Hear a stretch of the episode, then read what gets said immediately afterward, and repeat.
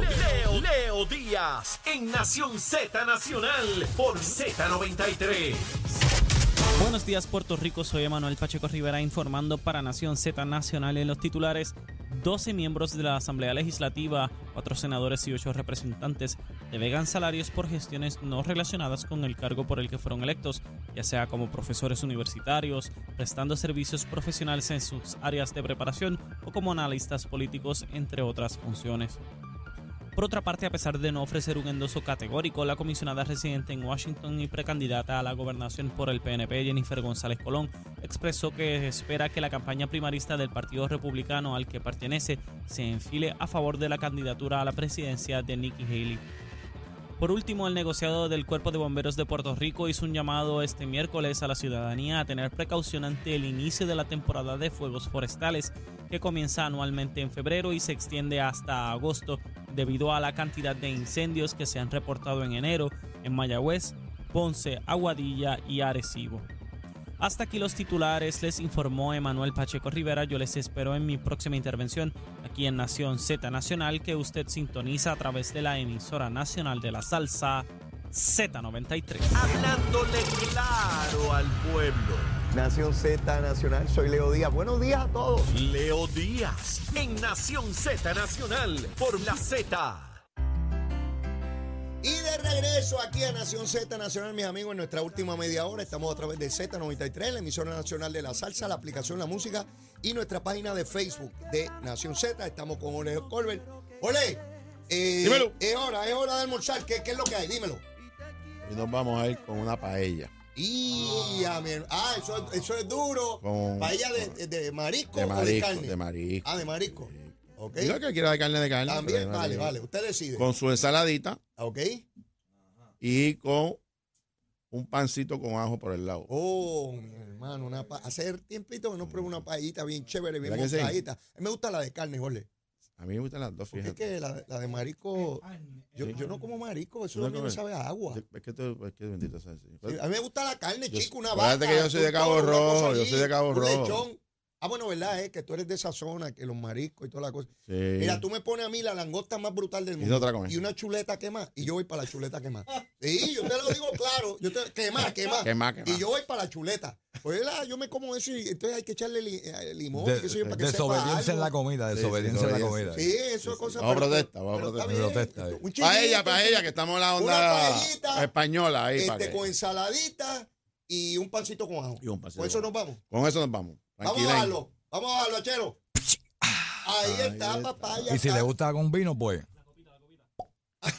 Descolchamos, papá. Descolchamos. Aquí destapamos o descolchamos. descolchamos, dependiendo. Exacto. Digo, y a veces nos vamos a dos manos. No, yo sé.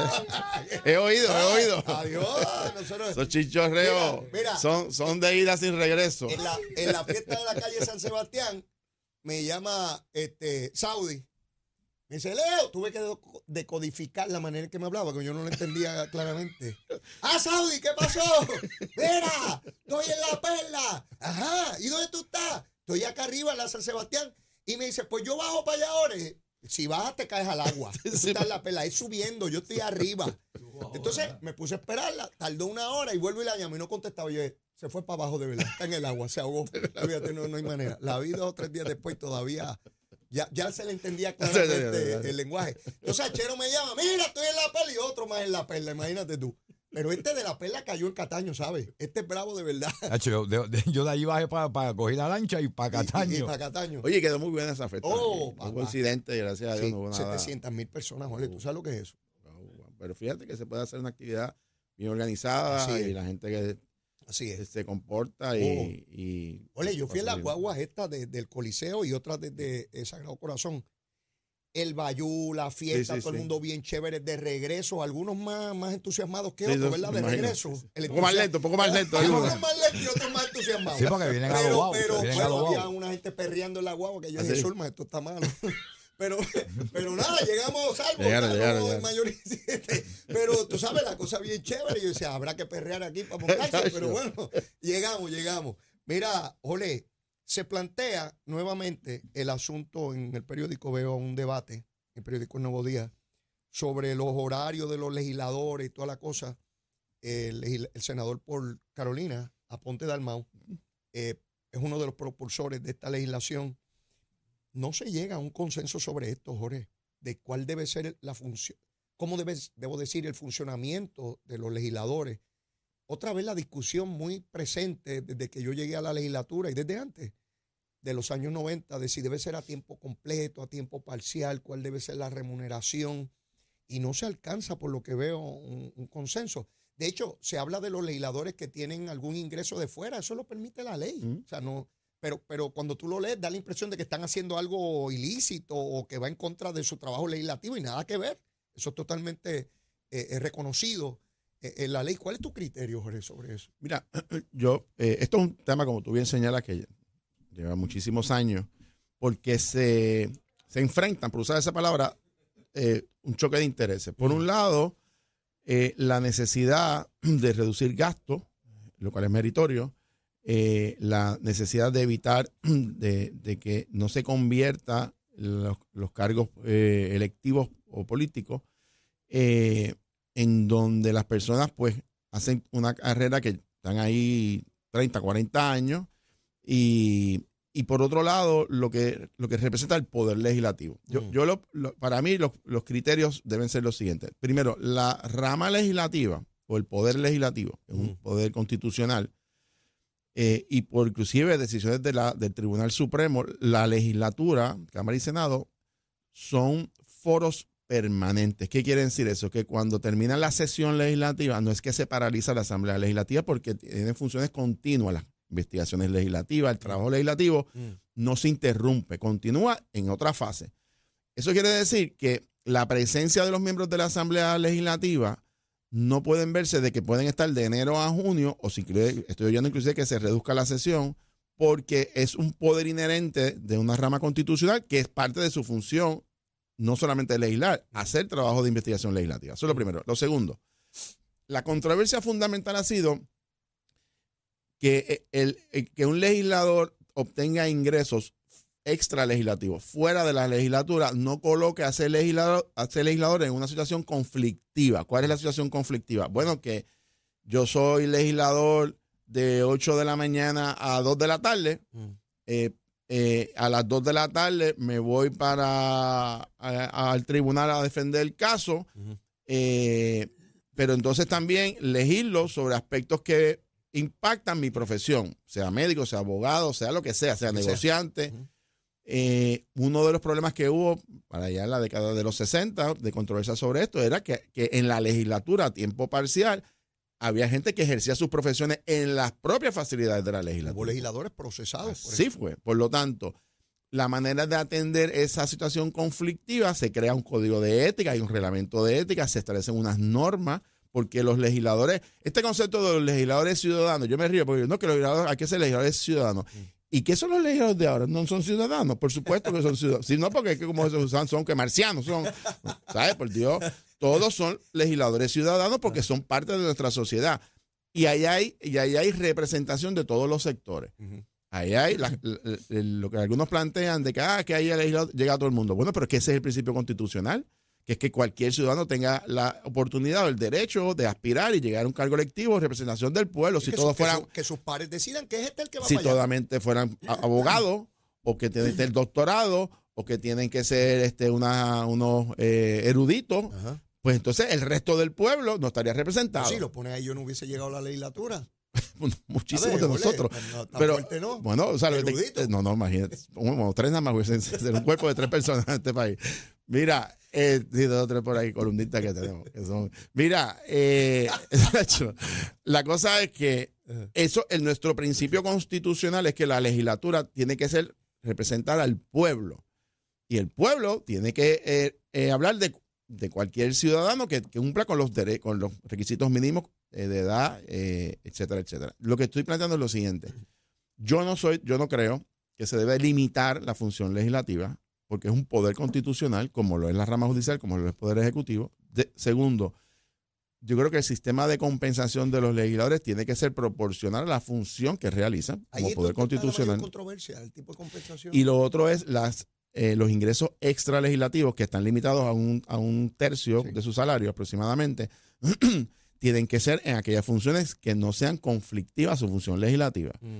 Y eso, y eso está regulado. O sea, tú tienes que notificarle al cuerpo cuando tú vas a tener una, a los que son profesores, por, por lo menos, o los que están en, en foros mediáticos. Que rendir un informe de y tiene que rendir. cuánto ganó. Exactamente. O sea, eso está regulado. Yo no creo que en este momento tengamos una crisis mayor con este asunto. Creo y favorezco que se estudie, ¿verdad? Las propuestas que ha traído el, el portavoz eh, Javier Aponte Armas me parece que son, ¿verdad? Muy interesantes y hay algunos planteamientos que hacen muy meritorios.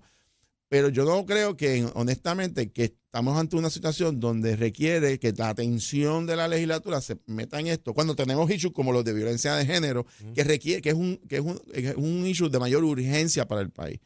Eh, yo creo que el sistema como está actualmente es- está bien, en términos del salario es adecuado y la oportunidad de que un legislador pueda tener ingresos extra legislativos que está regulado Mm. hasta un tercio y pienso que desde que se estableció ese sistema ha funcionado mucho mejor y los casos que hemos visto de corrupción no son por conflictos de profesiones fuera de la legislatura, no, no, tiene nada que ver. De hecho, no, no se ha vuelto a repetir. No. Eso ha estado bien controlado eh, y en ese sentido me parece que eh, favorezco que se estudie, pero no, obviamente no anticipo que, que se vaya a, a enmendar, mucho menos a plantear propuestas de enmiendas constitucionales sobre este tema. La huelga de Asemore.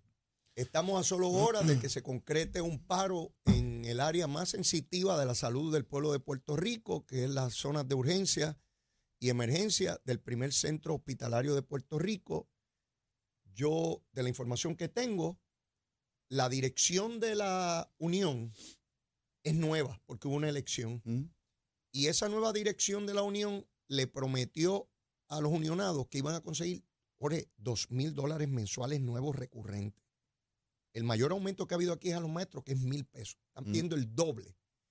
Eh, dos mil dólares son 24 mil dólares de aumento al año recurrente, no por Mm. un año. Le hicieron esa representación. Obviamente los obreros dijeron, si ustedes pueden conseguir eso, pues ustedes son los que tienen que estar ahí. Claro.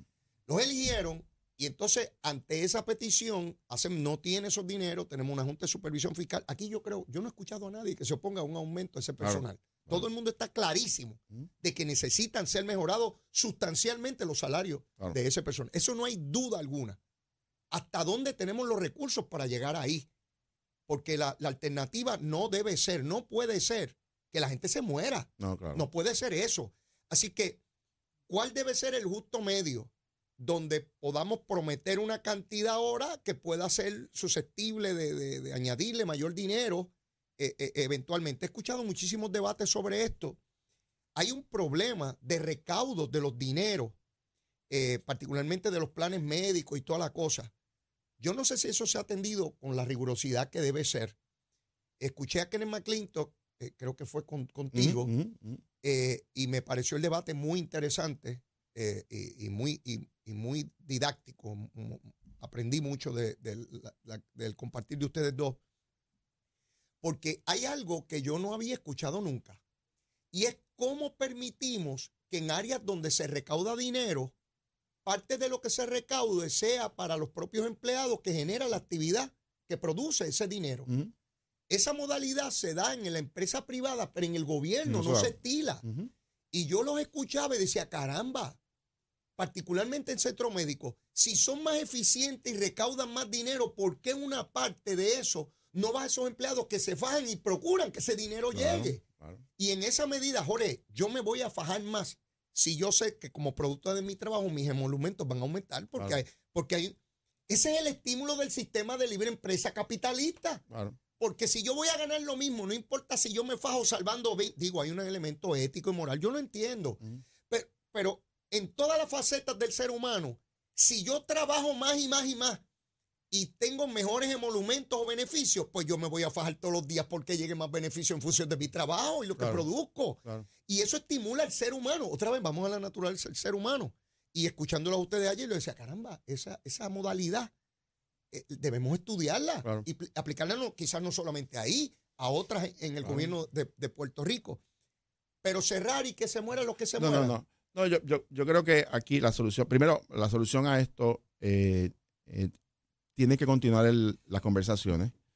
Eh, yo creo que el secretario del Trabajo y el secretario de Salud, no estoy diciendo que se conviertan ellos en los negociadores principales, pero deben de mantener una mayor presencia en el proceso, Mm. que no se convierta en una cosa distante, porque estamos ante una situación muy seria. Esto, es, esto es un personal que salva vidas todos los días. Así es. De, y sobre todo en la pandemia se echaron al país al hombro. Esa es la pura Y verdad. arriesgaban su vida. Su vida, y la de o su sea, si hay algún grupo profesional que merece ese aumento, son los empleados Así es. de salud del centro médico. Ahora, tenemos también que ser realistas. Y yo pienso que la solución a esto debe ser, hay una cifra, que por lo que yo escuché al liderato sindical y al gobierno en los diferentes foros durante el día, que yo creo que pudiese resolver esto, Mm. que es un aumento eh, de 800 dólares al mes de manera inmediata. Y yo creo que la solución sería eh, otorgar ese aumento, Mm. que estaría en los fondos. Ese para- ahora, eh, ahora. para continuar entonces con aumentos escalonados, pero poniendo unas métricas, como tú planteas. El problema del centro médico es, para que la gente entienda cuál es el... Todos los años tu- tuvimos la legislatura, hay que buscarle dinero al centro médico porque termina con un descuadre presupuestario porque los, los servicios que ofrece, que son gratuitos en su inmensa mayoría, y los que provee a través de los planes médicos, los planes médicos no le pagan. Pero también es que el problema del centro médico ah, históricamente ha tenido un problema de facturación. Millones de dólares que no factura, o, se facturan muy tarde y se quedan sin dinero. Es que es un poco lo que planteaba Kenneth, y yo estoy de acuerdo. El, el problema gerencial de la facturación se tiene que resolver o se tiene que, que meter los recursos que sean necesarios para atender eso, porque lo que va a hacer es que va a generar más ingresos a la, a la entidad que lo administra. Y en segundo lugar, no puede, o sea, la ineficiencia del sistema no puede ser la causa de decir no te puedo dar aumento porque, pues, por- porque no puedo, porque si tengo las herramientas donde yo mismo no tomo, no tomo mis propias medidas de austeridad o de controles, sea más eficiente. Yo creo que en este momento, una cifra de 800 dólares de aumento inmediato, el dinero lo hay. De hecho, en el informe trimestral que acaba de emitir la Junta de Supervisión Fiscal, establece que la legislatura y el gobierno puede disponer de 816 millones de dólares hoy. No estoy diciendo que se gasten los 816. Ese aumento creo que vale más o menos como 18 millones eh, de que estamos hablando. De hecho, el gobierno está proponiendo los 800 dólares. Por eso, eso puede Eso ser. están ya ahí. Eso están ahí. Lo que pasa aquí, Leo, es la siguiente. Cuando se le dio el aumento a los maestros y policías de mil dólares, sobre todo a los maestros, Ajá. la realidad fue que inicialmente no era un aumento recurrente, era una bonificación porque esto se está pagando con fondos federales que sustituyen fondos locales. De hecho, en el informe de la Junta dice que dentro de dos años no hay los chavos, hay que buscarlos. Pero ¿qué hizo la legislatura y el gobernador? Lo legislaron como un aumento recurrente. Quiere decir que ya hay un derecho de esos trabajadores. Por consiguiente, los, la próxima Asamblea Legislativa tiene que buscar los chavos de los maestros Tiene- porque usted puede quitárselo. tiene Eso es un hecho. Tiene que aparecer. Por eso es que ellos están diciendo, no me des un bono, dame un aumento recurrente como se lo diste a los maestros. Y lo están diciendo con razón, porque están diciendo, no me vengas a decir que tú me vas a dar 800 mil dólares por dos años y después me dejaste enganchado. Por lo tanto, ese reclamo que ellos están haciendo en la renegociación de su convenio colectivo, fíjate que ellos lo están planteando como parte del convenio, no por mediante una legislación eh, particular Ajá.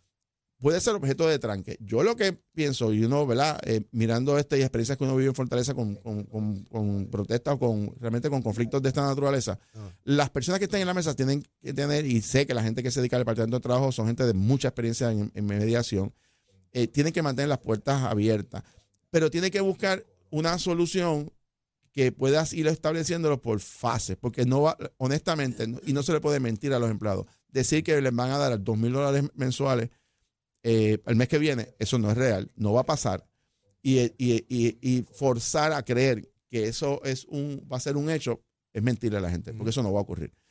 Segundo, tampoco puede ser que no se haga nada. Claro. Así es que un punto medio de un aumento de 800 mil dólares, que fue más o menos también la, la- la escala de los policías y maestros, es meritorio para ellos.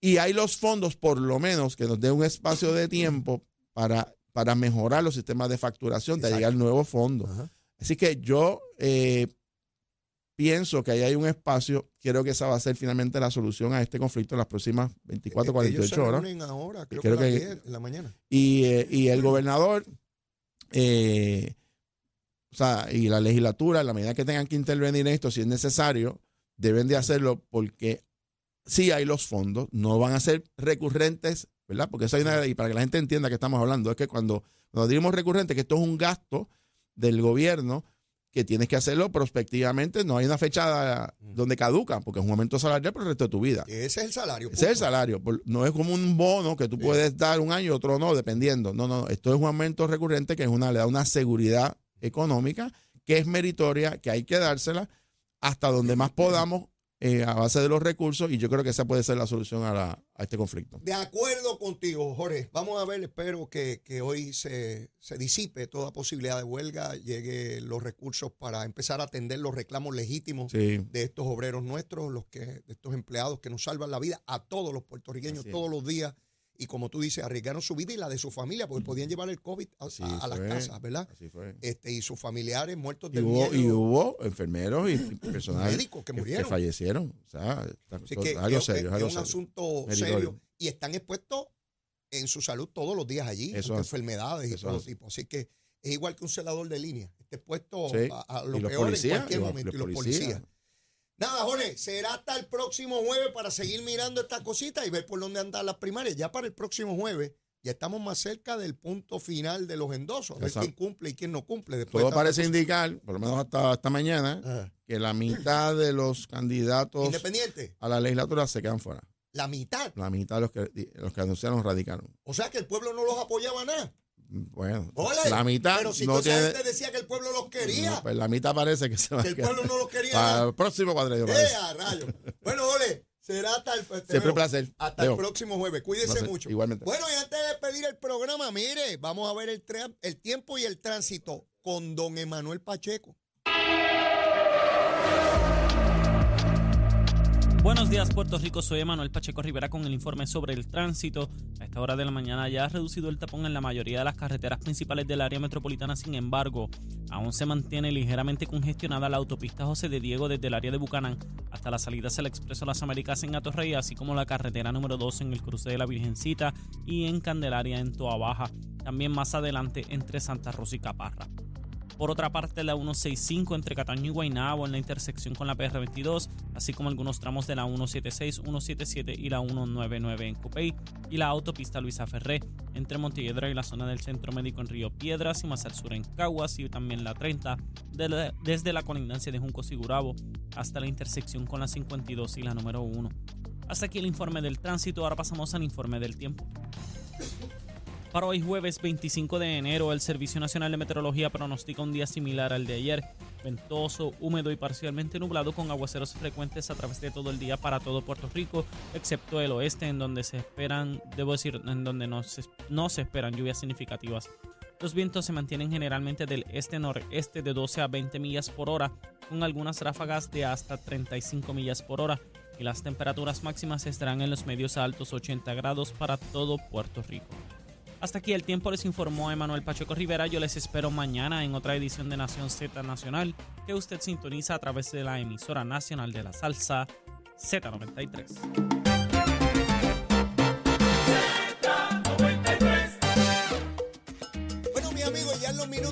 Mire, se han puesto tantas placas solares en las casas puertorriqueñas que producen más energía que cualquiera de esas plantas cafeteras anticuadas que tenemos. Increíble el crecimiento dramático.